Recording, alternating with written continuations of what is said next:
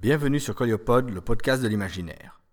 Pour ce nouvel épisode, Coliopod vous propose une nouvelle de Rosen Iano, Dans le verre. Mettant petit à petit son grand plan en action, Rosen Iano propose des nouvelles et romans, en grande partie auto-édités, qui mènent notre monde vers l'apocalypse et même au-delà. Elle peuple ses textes, oscillant entre fantastique, fantaisie, urbaine ou pas, et post-apocalyptique, de référence à Edgar Allan Poe, de vampires, d'anges et de sorciers. Dans le verre est une nouvelle où le fantastique est absent, mais qui montre les sentiments qui assaillent l'humanité à l'approche de la fin du monde. Le texte est lu par Cédric Jeanneret, votre serviteur. Alors, installez-vous confortablement et laissez-vous guider vers l'art, la folie, la vie et la mort. Dans le verre, de Rosen Iano, lu par Cédric Jeanneret. Le sang d'Alex se glace presque dans ses veines à mesure qu'il approche de chez Ingrid. Une longère se tenant au milieu de nulle part, battue par le vent tel un bateau au bord du naufrage. Un îlot perdu dans la campagne. Le bâtiment est entouré d'arbres nus et de champs en friche. Tout le paysage autour s'est délité, envahi par le froid et le gris de ce début de novembre. La vieille demeure n'est plus entretenue depuis une quinzaine d'années maintenant. Le père d'Ingrid s'occupait autrefois de la retaper, y passant sa soirée et ses week-ends. La charpente a été refaite l'isolation aussi, mais pas les murs de pierre grise. Les travaux de rénovation se sont stoppés purement et simplement à sa mort, quand un chauffard a percuté sa voiture un jour de verglas. Dès lors, le terrain tout autour est laissé à l'abandon, les arbustes ont fini par crever, l'herbe a séché et la maison s'étiole comme rongée par le temps qui passe. Le ciel couvert de nuages sombres et la brume glaciale achèvent de dépeindre ce tableau de désolation qui ferait fuir n'importe qui. Mais Alex a l'habitude. Il connaît cet endroit depuis un bout de temps. Ce décor lui paraît aussi familier que sa propre maison, plus familier même. Il n'aime pas l'admettre, et pourtant, il ne se sent chez lui que lorsqu'il met les pieds ici. Une fois parvenu au croisement entre la route et le chemin de terre, il conduit jusqu'à l'allée de la maison, puis se gare et coupe le contact. Le vent siffle dans les branches dépouillées des arbres, accompagné de temps à autre par le croissement d'un corbeau. Alex hésite une minute ou deux, partagé entre la trouille et l'empressement, et se décide enfin à sortir du cocon chaud et rassurant de sa voiture. Le bruit de la portière qui se referme résonne dans le lointain. Il se fait soudain l'effet d'être le seul homme vivant à des kilomètres à la ronde. Hey, tu fais quoi? chuchote Alex derrière elle. Surprise, Ingrid se retourne et le découvre penché en avant sur sa table, cherchant à voir ce qu'elle fabrique sur sa copie. Rien, bafouille-t-elle, je gribouille, c'est tout. Elle espère que le prof de français ne les surprenne pas à discuter. Mais ce dernier est occupé à débiter son laïus et ne leur prête pas attention. Alex insiste. Montre Ingrid lui tend la feuille de cours couverte de croquis rapides, des esquisses de portraits qu'elle veut reproduire en photo. Des ronds et des traits, rien de plus. Elle se demande soudain pourquoi Alex s'intéresse à elle alors qu'ils n'ont pas échangé un mot depuis le début de la rentrée scolaire, deux semaines auparavant. Elle a retrouvé quelques copines de l'année précédente et n'a pas encore eu l'occasion de faire la connaissance des autres élèves, vaincu par sa timidité et son envie de se cacher de tout le monde. Tu prépares des tableaux? demande Alex en lui rendant la feuille. Non, des photos, ce sont des exercices. Oh, tu pratiques la photo? L'adolescente se redresse un peu sur sa chaise. Ma mère me donne des cours, explique-t-elle. J'apprends en numérique pour le moment, mais je préfère l'argentique. Je te montrerai si tu veux. Alex acquiesce d'un signe de la tête. Ils jettent de temps à autre un coup d'œil distrait au prof, tout entier tourné vers leur conversation secrète. Ingrid aime son sourire plein de gentillesse. À croire que ce qu'elle lui raconte l'intéresse vraiment. Ses yeux noisettes si clairs dans la lumière ambiante semblent se charger de paillettes d'or. En secret, elle se promet de tirer un jour son portrait. Personne ne viendra l'ouvrir s'il sonne à l'entrée. Alors Alex se dirige vers l'arrière de la maison. Après avoir récupéré son sac de voyage dans le coffre, il emprunte un petit chemin de terre à peine dégagé. La vieille Skoda grise gît tout au fond du jardin, éternelle épave jamais évacuée qu'il a toujours vue ici. Ils en ont passé des soirées là-dedans, à fumer de l'herbe et à refaire le monde, ce qui exaspérait la mère d'Ingrid, Myriam. À l'époque, cette dernière allait plutôt bien. Du moins, elle acceptait encore de prendre son traitement, ce qui n'a pas duré longtemps. La véranda s'étend tout le long du bâtiment. La porte à demi dissimulée entre deux buissons épineux n'est pas verrouillée. Alex entre pour se mettre à l'abri du vent et se retrouve en terrain familier, dans l'antre d'Ingrid. Une immense verrière qui n'appartient qu'à elle, donnant sur la minuscule forêt voisine et une partie du champ abandonné. Un décor qui lui correspond à merveille. Autrefois, Myriam y développait ses propres photos, avant que sa fille ne l'investisse à son tour afin d'en faire son repère. Les arbres empêchent la lumière de passer à travers les vitres, ce qui confère à l'endroit une ambiance étrange. Croisement parfait entre le refuge rassurant et l'atelier un peu glauque d'un artiste dérangé. L'odeur d'humidité et de terre qui assaille Alex lui est si familière qu'il se sent sur le point de craquer et de faire demi-tour.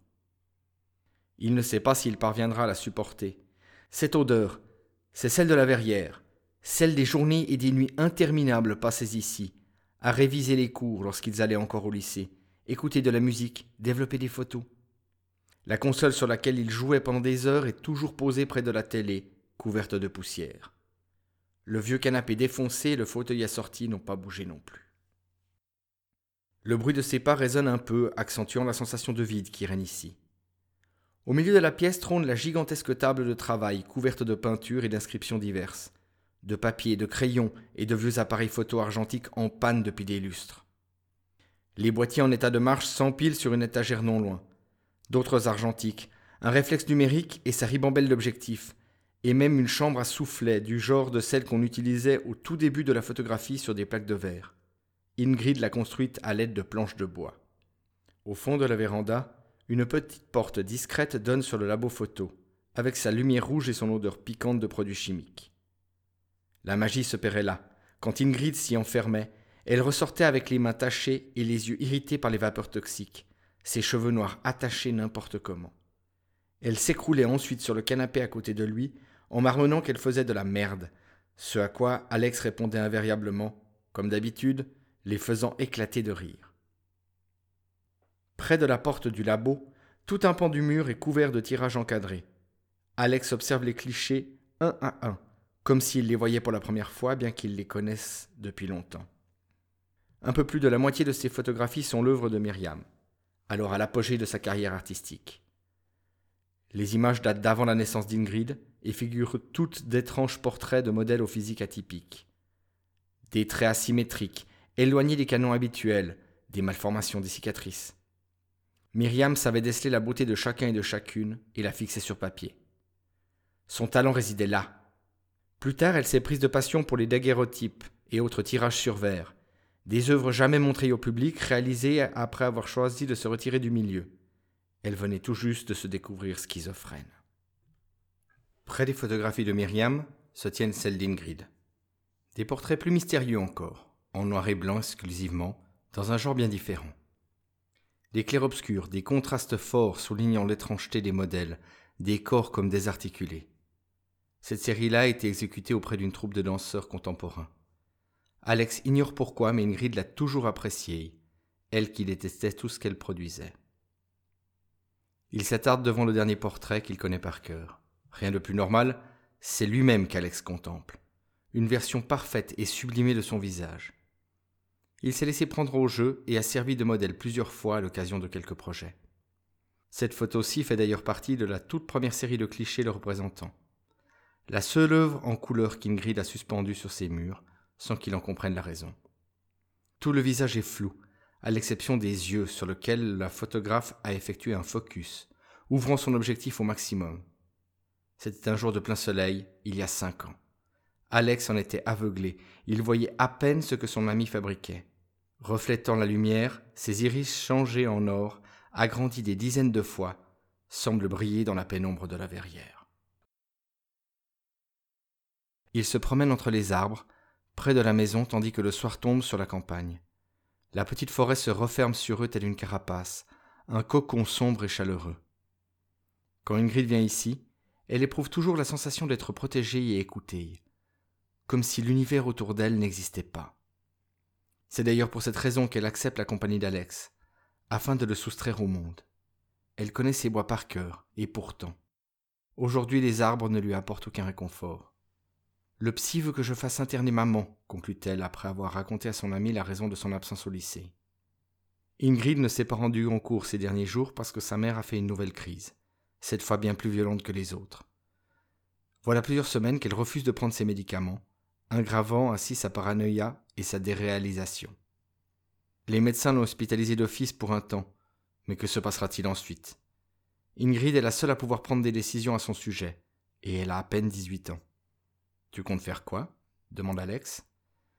Son inquiétude transparaît dans sa voix. Assis sur une souche, une clope à la main, il écoute son ami avec attention, comme toujours. Le vent joue dans ses cheveux blonds. Pour une fois, le soleil ne brille pas, et ses yeux restent sombres. Ingrid répond en haussant les épaules. Je ne sais pas. Les médecins disent que si je décide de la placer, elle ira mieux et je pourrai souffler, ce qui me donne l'impression de l'abandonner. Ingrid s'occupe d'elle depuis des mois, tente de gérer les crises et les moments d'égarement. Mais elle ne pourra pas continuer longtemps à ce rythme. Si elle choisit de la garder à la maison, retourner en cours sera impossible. Un vent glacial circule entre les arbres. La jeune fille resserre sa veste autour de ses épaules, se maudissant de ne pas avoir préféré son manteau. Ses cheveux s'échappent de son bonnet en laine et lui volent devant les yeux. Alex, lui, ne semble pas ressentir le froid. Il ne fait aucun commentaire quand elle termine de lui exposer la situation. Il connaît bien les difficultés d'Ingrid. Ses parents lui ont proposé leur aide, mais elle a refusé. Elle se sent capable de se débrouiller. Seule l'idée d'hospitaliser sa mère, en fin de compte, lui est pénible. Cela reviendrait à ses yeux à confier Myriam à un asile de fous. Le psychiatre a eu beau lui expliquer qu'elle n'a pas le choix, elle a encore du mal à s'y résoudre. Surtout, si sa mère reste à la maison, elle pourrait devenir dangereuse, à la fois pour les autres et pour elle-même. Elle a déjà failli finir sous les roues d'une voiture qui passait par là, alors qu'elle venait de quitter son lit en pleine nuit. La semaine précédente, Ingrid l'a surprise avec un couteau de cuisine à la main. L'un de ces longs couteaux aiguisés que l'on voit dans tous les films d'horreur, qu'elle pensait avoir mis à l'abri dans la verrière, hors de sa portée. Elle a bien cru que sa mère allait lui sauter dessus et la tuer avec. La jeune fille secoue la tête, puis finit par s'agacer. Bon, tu ne veux pas rentrer? J'ai froid, si tu n'avais pas remarqué. Alex lâche un petit rire moqueur, se lève enfin. Il passe son bras autour de ses épaules, et il rejoignit ensuite la verrière d'un pas rapide, avançant face au vent glacial. Une fois dans la véranda, Ingrid renonce à retirer sa veste et pousse le radiateur à fond. Je ne reste pas longtemps, indique Alex en s'affalant dans le canapé. J'ai rendez-vous avec Flo tout à l'heure. Ok. Un pincement au cœur qu'elle décide de ne pas montrer. Oublier sa jalousie, oublier qu'elle voudrait garder Alex pour elle toute seule, qui ne soit l'ami de personne d'autre qu'elle. Ingrid ne connaît pas Flo, et elle s'en fiche. Mais cette dernière existe. Ingrid aurait préféré qu'Alex ne sorte pas avec elle, jamais. Au fait, change-t-elle de sujet, j'ai trouvé un truc dans les affaires de maman. Elle s'empare d'une boîte à chaussures cachée entre les livres de la bibliothèque et la pose avec précaution sur la table basse. Alex se redresse afin de voir ce qui se trouve à l'intérieur. Des plaques de verre renfermées dans des cadres de bois. Des daguerreotypes et des ambrotypes, deux techniques photographiques anciennes. Rien de nouveau pour lui en vérité. La mère d'Ingrid en a réalisé elle-même. Avec du temps et les produits adéquats, ce genre de procédé reste accessible à tous, si bien que la jeune fille compte bien bricoler sa propre chambre photographique. Ces images-là se révèlent pourtant différentes. Ingrid les sort une par une et les tend à Alex, qui découvre des clichés anciens et un peu sinistres. Des photographies post-mortem datant du XIXe siècle, des portraits de personnes toutes justes décédées qu'on immortalisait sur des plaques de cuivre ou de verre et plus tard sur papier. À l'époque, la photographie n'était pas accessible à tout le monde, et il s'agissait souvent de la seule image dont on disposait du défunt. Je ne sais pas d'où ça vient, poursuit Ingrid en s'asseyant à même le sol. Je n'ai pas voulu poser la question à maman. Tu crois qu'elle les possède depuis longtemps? Depuis toujours, peut-être. Je suis presque sûr qu'elle a étudié la technique après avoir vu ces clichés-là. Alex les rend à son ami, qui les range dans la boîte. Savoir que ces objets se trouvent dans la maison, sans qu'elle soit au courant, l'a un peu effrayée. Surtout, elle pensait que sa mère lui en aurait fait part. Toutes deux ont beaucoup parlé de photographie.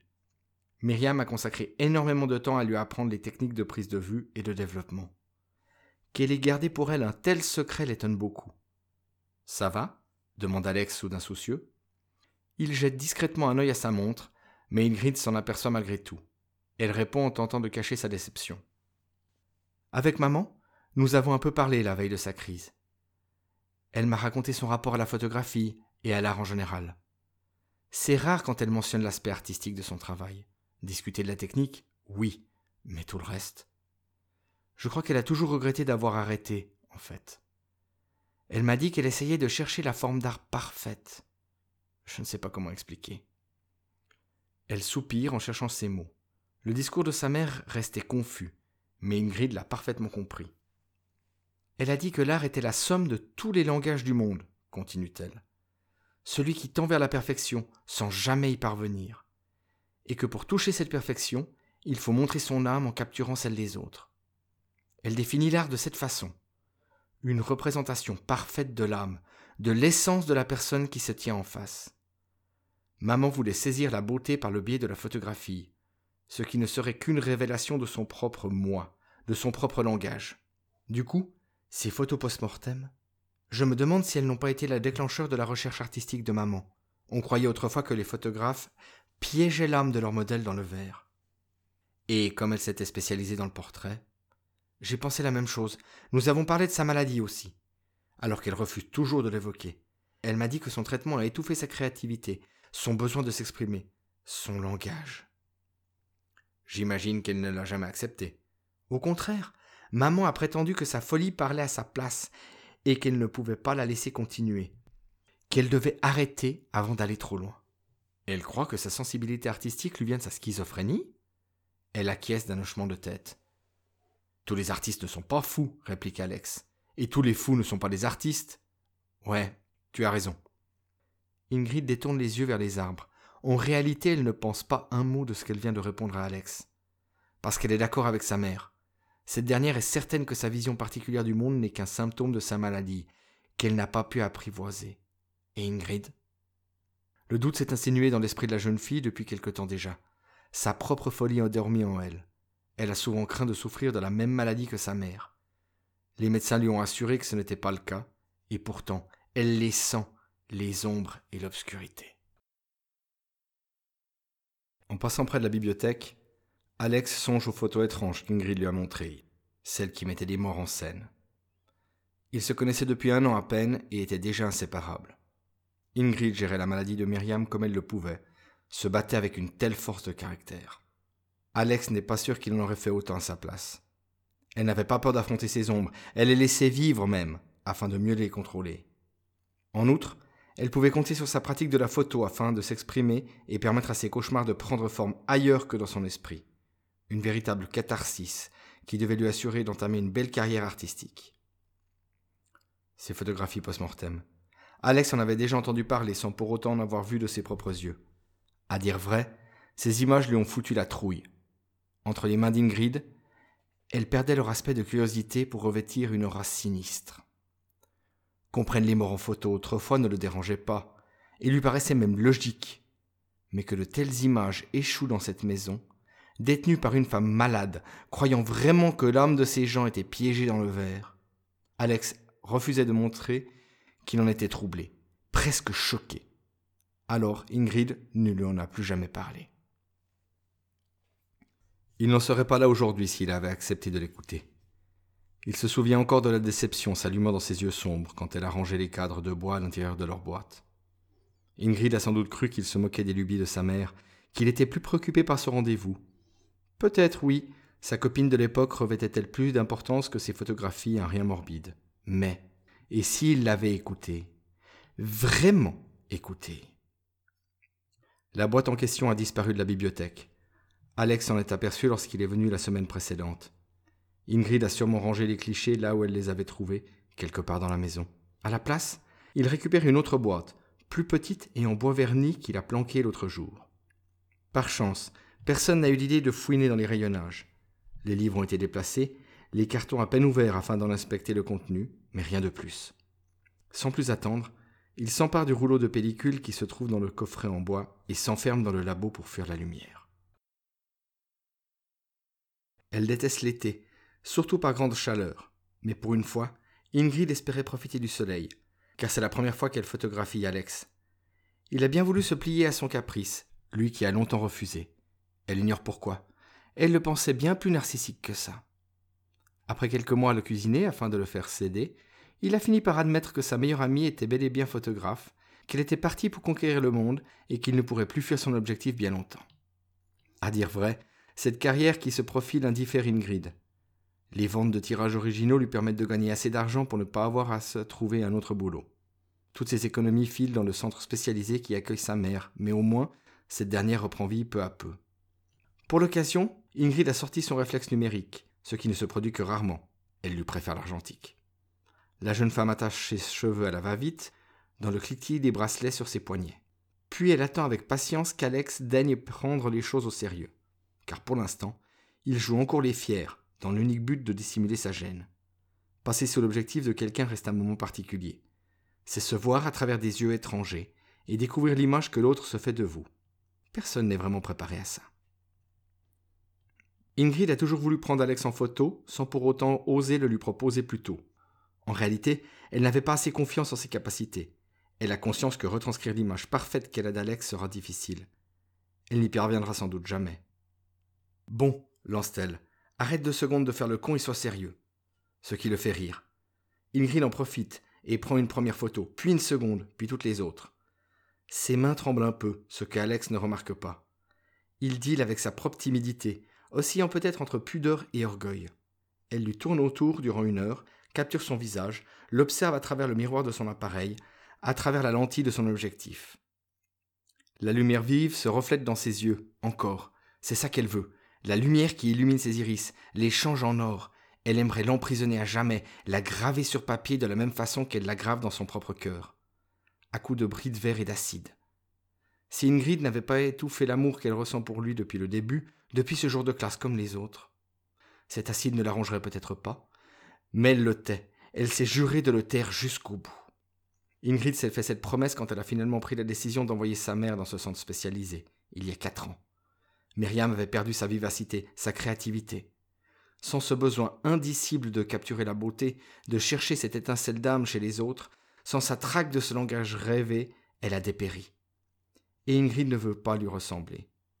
Elle ne veut pas finir comme elle, alors elle a brisé elle-même les dernières digues qui lui restaient et a commencé à se consumer pour chasser la lumière, le mouvement parfait, la couleur ou l'obscurité.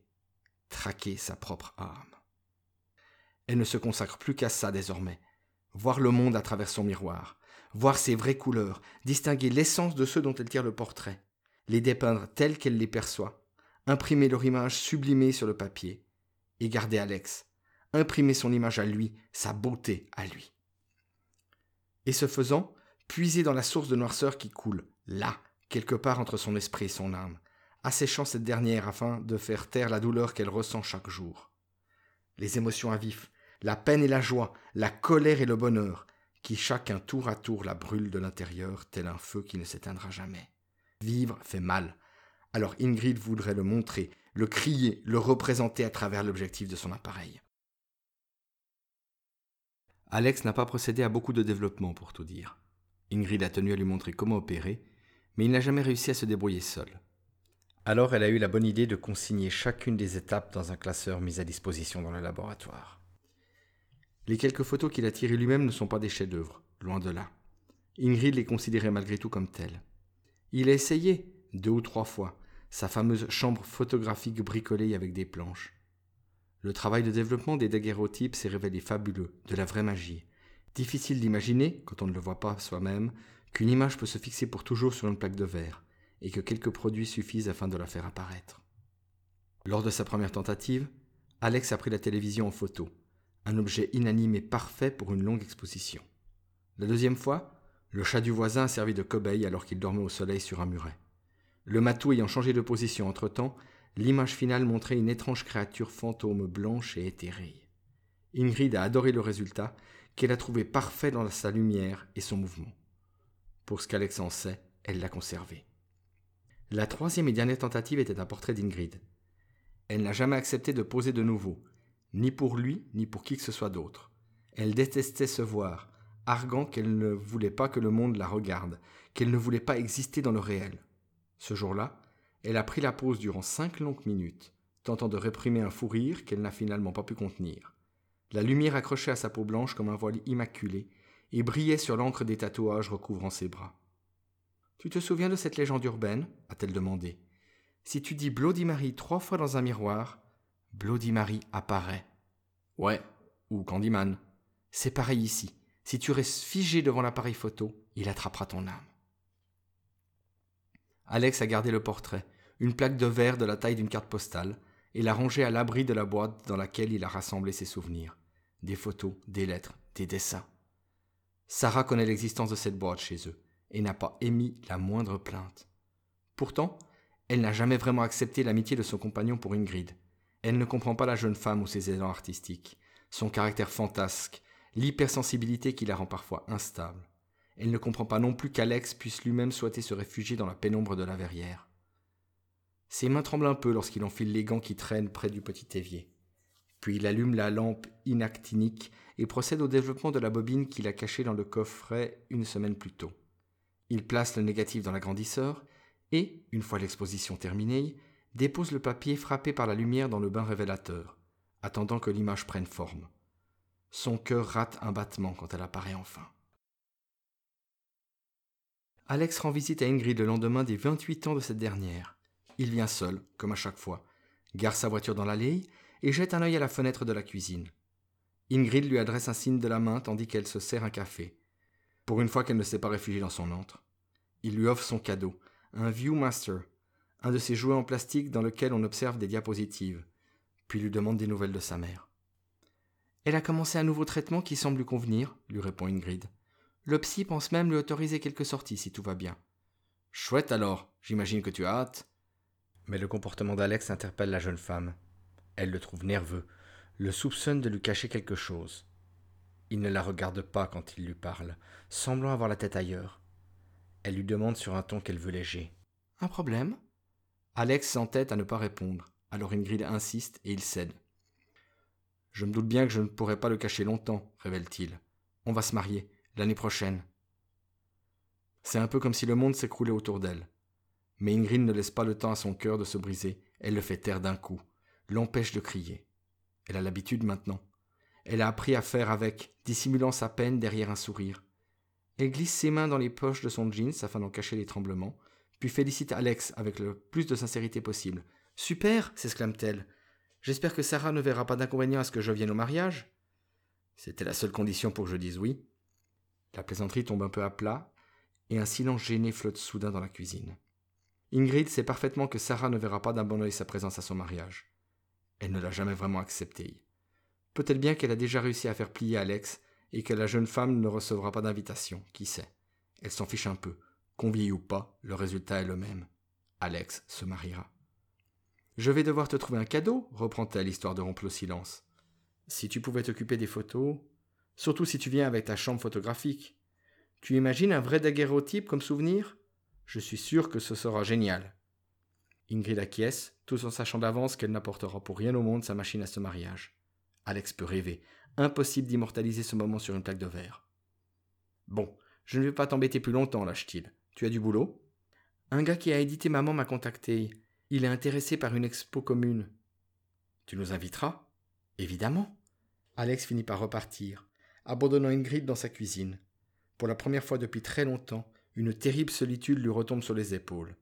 D'ordinaire, le silence et le vide ne la gênent pas, bien au contraire. Elle les recherche. Mais là, elle éprouve la certitude d'avoir perdu Alex, de l'avoir perdu pour toujours. Le visage d'Ingrid prend forme sur le papier, dans le bas révélateur. Une image en noir et blanc, un peu floue et éthérée, fruit d'une longue exposition. Alex termine le tirage en le déposant dans le bain d'arrêt, puis dans le fixateur, et finit par le plonger dans l'eau claire. Ingrid est assise sur le vieux fauteuil en cuir près de la verrière, que l'on voit en arrière-plan. À travers la vitre, la silhouette des arbres nus se détache comme une armée de gardiens sortis des enfers. Ingrid, elle, fixe l'objectif d'un étrange regard, à la fois perçant et éteint. Sa posture singulière, un peu affalée contre le dossier, donne la sensation qu'elle n'avait plus la force de se tenir droite. Alex attendait à trouver cette image sur le papier. Il n'est pas surpris, mais la terrible douleur qui le traverse le terrasse presque, suivie d'une nausée qu'il met longtemps à réprimer.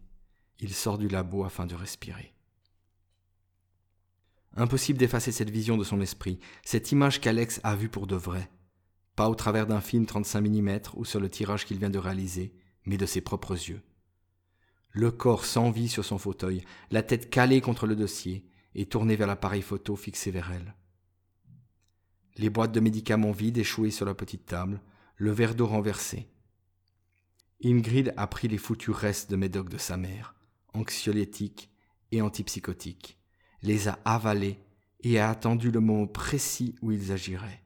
Elle a réglé son appareil, y a placé une pellicule neuve, s'est installée dans le fauteuil, puis elle a fixé l'objectif sans bouger, déclenchant à distance au bon moment. Ce jour-là, le soleil était voilé et passait à peine à travers la verrière.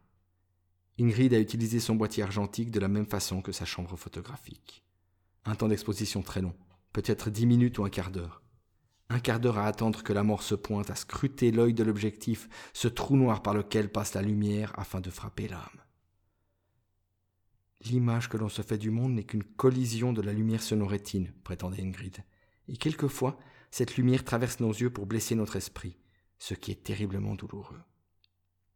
Elle avait mal, tout le temps. Elle souffrait de ne jamais pouvoir exprimer sa vision du monde, de ne pas trouver le langage approprié afin de le retransmettre à d'autres, de se sentir submergée par ses émotions exacerbées. Elle a cru subir la même malédiction que Myriam mais a préféré ne pas étouffer son hypersensibilité et son anxiété comme sa mère a étouffé sa schizophrénie à coups de médicaments. Ingrid a choisi de s'y noyer. Un quart d'heure d'exposition pour fixer son agonie sur le film. Le vieux cliché la montre à la fois morte et vivante, perdue entre les deux dans la lumière.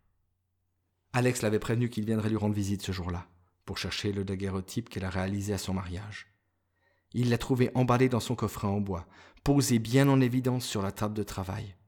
Ingrid savait qu'il la découvrirait face à l'appareil qui venait de la regarder mourir, qu'Alex récupérerait la pellicule qui était insérée et qu'il finirait par la développer. Elle a perdu pied, emmurée dans sa peur de devenir cinglée, dans sa quête du langage parfait. Elle y est parvenue, d'ailleurs. Elle est parvenue à fixer son âme tourmentée sur papier à l'aide de la lumière. Elle a réussi ce que sa mère désespérait de réaliser avant de renoncer, parce qu'elle savait que cela se ferait au prix de sa propre vie. Alex a cru que le monde s'effondrait quand il a trouvé Ingrid. Le monde qui devient soudain plus froid, comme privé de lumière. Il n'en restait que cette fin d'automne éternelle, ces nuages volant les couleurs du paysage. La maison brille, rongée par le temps qui passe, à l'image du cœur d'Ingrid et à l'image du sien désormais. Elle était devenue aussi froide et aussi grise que le ciel autour d'eux, et Alex n'a jamais pris garde à cela, ni à sa quête de couleurs vives et de chaleur, ni à son appel silencieux, depuis le premier jour. Ses yeux à elle étaient trop grands ouverts, et lui ne voyait pas assez. Alex ne l'a jamais compris, ou alors il n'a jamais voulu le comprendre. Il le réalise maintenant qu'il est trop tard. La pellicule dans l'appareil lui était destinée. Un message qu'elle lui adressait, un cadeau, son œuvre d'art parfaite. Après quelques minutes à se reprendre, à genoux face au corps sans vie d'Ingrid, il a paniqué. Il a retiré le film du réflexe, l'a mis à l'abri dans le coffret en bois, renfermant le daguerreotype du mariage. La plaque de verre lui est tombée des mains et s'est brisée sur le sol, mais ça ne lui importait peu. Alex a jeté en vitesse les morceaux de verre, a planqué la boîte et a ensuite appelé la police. Lorsque ces derniers sont arrivés, ils n'ont pu que constater le suicide. Il s'est occupé des obsèques, puisque Myriam n'était pas en état. Dévastée, la mère d'Ingrid s'est reposée sur lui avec toute la gratitude dont elle était capable. Les jours qui ont suivi l'enterrement, il n'a pensé qu'au film non développé caché dans la verrière. Il ne pouvait pas s'y rendre plus tôt sans paraître suspect. Sarah, elle, s'est plongée dans un mutisme qui l'a laissé indifférent. Ils étaient mariés depuis deux semaines à peine, mais ils s'en foutaient. Ingrid venait de mourir, et sûrement à cause de lui. Elle a emporté ses ombres avec elle. Hé, regarde ça. Elle montre à Alex le tirage encadré sur lequel elle a travaillé tout le week-end. Couper les baguettes en bois de pin, les coller, enfermer la photographie entre une plaque de verre et une planche de contreplaqué. Alex lève la tête du magazine qu'il est en train de lire, allongé dans le canapé, puis hausse les sourcils de surprise. Son portrait à lui, réalisé ce jour de soleil entre les arbres et la lumière dans ses yeux. Il découvre enfin cette photo qu'Ingrid n'a jamais voulu lui montrer. Comme toute la série d'ailleurs, qui dormait à l'abri dans une carte SD depuis un an. La jeune femme ignore pourquoi elle ne souhaitait pas la travailler tout de suite, préférant attendre un peu, ça lui a pris un soir. Elle a lancé son logiciel de retouche afin de corriger quelques détails et a envoyé cet unique cliché à son imprimeur d'art habituel. Le tirage a été réalisé sur un magnifique papier barité épais, reproduisant les couleurs de la plus belle des manières. Alex paraît ne pas en revenir. Il s'observe un moment puis dit Tu vois, la couleur ça te va bien aussi. Ingrid hausse les épaules en reposant l'encadrement sur le bureau. Elle hésite deux secondes à l'engueuler à propos de son manque d'enthousiasme avant de renoncer. Elle devra se contenter de ça en guise de compliment. Du Alex tout craché. Il n'admettra jamais que cette photo lui plaît et qu'il la trouve réussie. Ils ont eu l'occasion de travailler sur d'autres séries ensemble, qu'il a appréciées et dont il a gardé quelques tirages.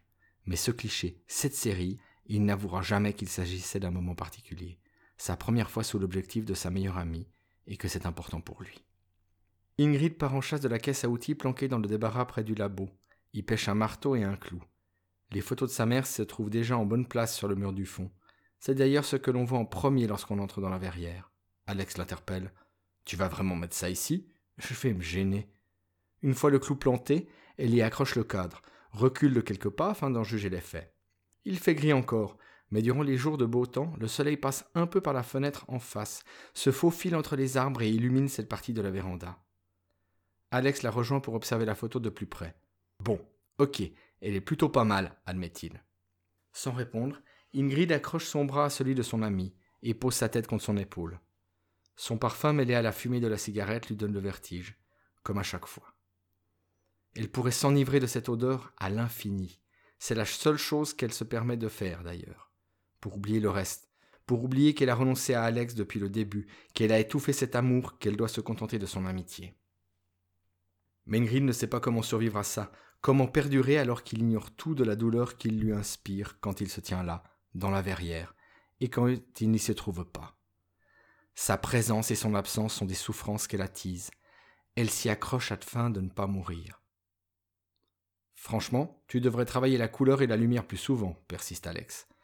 Je sais que l'obscurité te convient, mais peut-être que tu devrais quand même te donner le droit de respirer. La jeune femme sait très bien pourquoi Alex insiste de cette manière. Voilà un bout de temps qu'elle ne sort plus de chez elle, préférant rester enfermée dans sa verrière ou arpenter la campagne déserte sous la pluie.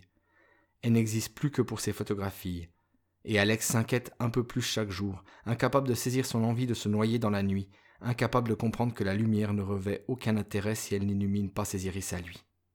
À cet instant-là, une sourde angoisse y brille, cachée dans l'ombre. Ingrid finit par répondre, en détournant le regard, comme brûlée par ses yeux. Pas dans cette vie, si tu restes figé devant l'appareil photo, il attrapera ton âme. Alex ignore si elle y croyait vraiment ou s'il ne s'agissait que d'une métaphore. Capturer l'image d'une personne sur du papier ou dans une plaque de verre suffit à en garder le souvenir, à fixer éternellement un instant donné. Un trois mille deux centième de seconde d'embarras et de timidité ce jour d'insouciance près des arbres, ou quinze minutes d'agonie solitaire sous le verre sale de la véranda. Cet endroit, ce refuge, ce n'était que le propre daguerreotype d'Ingrid, sa propre image en noir et blanc, figée dans le temps par la lumière. Il n'a rien vu quand elle lui montrait à quel point elle l'aimait, et Alex ne le comprend que trop tard. Pas dans cette vie. Il dénise dans un tiroir une pellicule neuve, puis s'empare d'un appareil argentique dans lequel il insère le film. Les flics ont emporté celui qui se trouvait près d'Ingrid au moment de sa mort, sans le film à l'intérieur qu'Alex avait déjà retiré, et il n'a pas pris le temps d'aller le récupérer au poste. Ils auraient pu le soupçonner. De quoi Alex l'ignore. Mais comme ses empreintes se trouvent partout dans cette pièce, la police aurait pu considérer qu'Ingrid se mettait en danger et qu'il n'a rien tenté pour l'en empêcher. Il ne savait pas pourtant, il n'avait rien vu, rien entendu. Alex fixe l'appareil sur le trépied et le règle en fonction de la luminosité ambiante. Puis il ouvre le sac abandonné devant la porte et en sort la carabine qui appartenait au père d'Ingrid. Cette dernière la lui a confiée quand sa mère a commencé à dérailler. Cela fera une arme de moins dans la maison, disait-elle. Il avait à peine vingt ans et ignorait quoi en faire, alors il l'a caché dans la cave chez ses parents. Après avoir chargé la carabine, il prend place dans le fauteuil face à l'objectif. Si tu restes figé devant l'appareil photo, il attrapera ton âme. Peut-être y croyait-elle vraiment. Ingrid ne se serait pas amusée à mettre en scène sa propre mort de cette façon si elle voulait juste lui adresser un message. Non, elle espérait toucher à la perfection, celle que sa mère et elle ont tant cherchée. L'âme gravée dans le verre, Myriam a abandonné la partie avant d'aller trop loin. Ingrid, elle, elle n'a pas eu peur de poursuivre. Quelquefois, cette lumière traverse nos yeux pour blesser notre esprit, ce qui est terriblement douloureux. La tête vide de toute pensée, Alex arme la carabine, la tient serrée entre ses genoux et pose son menton sur le canon. Quelques secondes d'exposition à peine. Dans sa main, le déclencheur à distance du réflexe semble le brûler. Alex n'a pas ouvert les yeux assez grands parce que la lumière brillait trop fort. Il n'a pas voulu voir les ombres qui entouraient Ingrid. Cette certitude lui est insupportable, et il refuse qu'elle le poursuive jusqu'à la fin. Pas dans cette vie. Ainsi se termine cet épisode de Coliopode. J'espère qu'il vous a plu. Je vous donne rendez-vous le mois prochain pour un nouvel épisode. Dans l'intervalle, n'hésitez pas à dire ce que vous pensez du podcast, d'en parler autour de vous et, si le cœur vous en dit, de devenir mécène sur Tipeee, de faire un don ou d'utiliser un des liens sponsorisés pour offrir ou vous offrir un petit quelque chose. Cela permet de pérenniser financièrement l'existence de Coliopod. Je vous retrouve le mois prochain pour un nouveau voyage dans les territoires de l'imaginaire.